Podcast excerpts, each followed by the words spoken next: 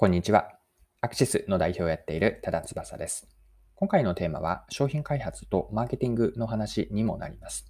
でこの内容からわかることなんですが、取り上げる事例がミネラルウォーターのロハコウォーターです。ロハコウォーターについてパッケージという観点から掘り下げていって、そこから商品開発やマーケティングに学べることを一緒に見ていきましょう。それでは最後までぜひお付き合いください。よろしくお願いします。はい。今回ピックアップして取り上げたいのがロハコウォーターです。ロハコウォーターというのは EC サイトのロハコで販売されているペットボトル飲料のミネラルウォーターです。で今回テーマとして掘り下げていきたいのがパッケージなんです。ロハコウォーターをパッケージでの最下という視点で見ていければなと思っています。でロハコウォーターのパッケージの特徴を整理すると次の3つになると思いました。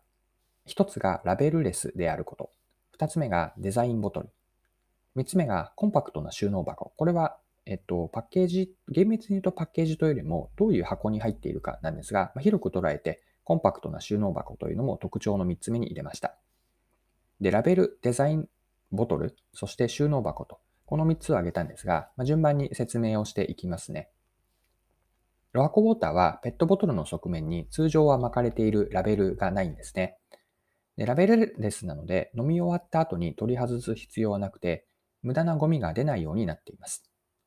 で、ラベルを付けなかったことには意図があるんですね。まあその意図がすごく面白かったなと思ったんですが、まあ通常コンビニやスーパーなどのお店で販売されている場合には、その商品に気づいてもらったり、お客さんに認知してもらう必要があって、まあだからペットボトルにラベルをつけて商品名とか特徴などを、ま派手に表示する必要ってありますよね。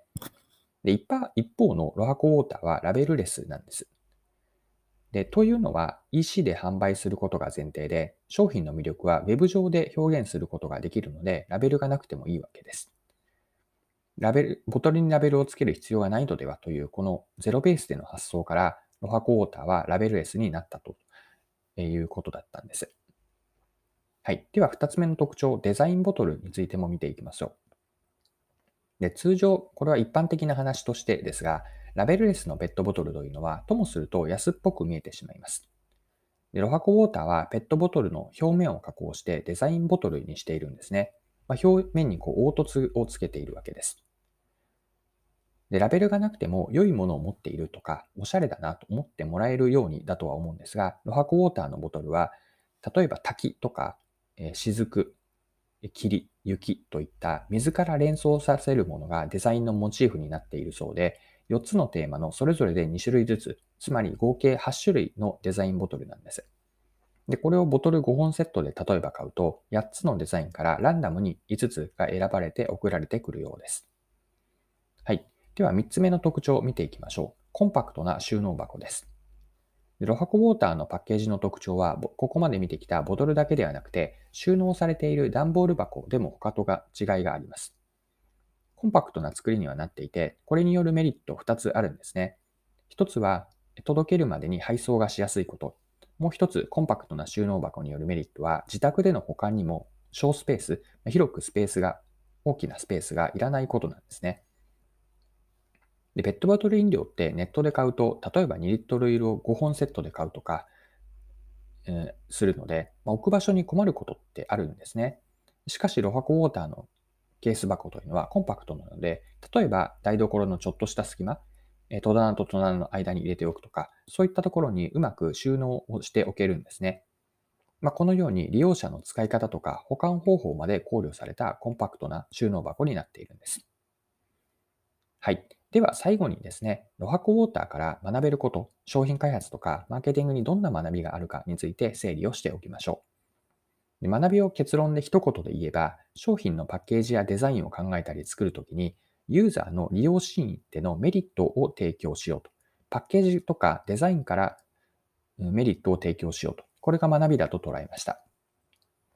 今の話をロハコウォーターの場合に当てはめれば、EC からの注文ですね。これは購入シーンにあたるし、届くまでの配送とか、飲み終わった後の捨て方、まあ、自宅での保管方法と、ロハコウォーターを飲む時以外の利用シーンまでを広く捉えてのパッケージになっているんですね。で利用シーンで最適な使われ方になるように、ボトルと収納箱が設計されているんです。このようにユーザーの立場に立って、ユーザーの目線でその利用シーンでの使いやすさという観点からパッケージデザインを考えたり作ってみるとよくて、これがロハコウォーターから学べることです。はい、そろそろクロージングです。今回はロハコウォーターを取り上げて、パッケージでの再化というテーマで学べることを見てきました。まあ、最後に簡単に内容をまとめておきます。ロハコウォーターのパッケージでの再化と言ったんですが、具体的には3つあると捉えていて、ラベルレスであること。2つ目がデザインボトル。3つ目がコンパクトな収納箱です。で、ここから商品開発やマーケティングに学べることを掘り下げていきたいんですが、学びを一言で表現をすれば、商品のパッケージやデザインを考えたり作るときに、ユーザーの利用シーンでのメリットを提供しようと。こんな学びを私はロハコウォーターから見ることができました。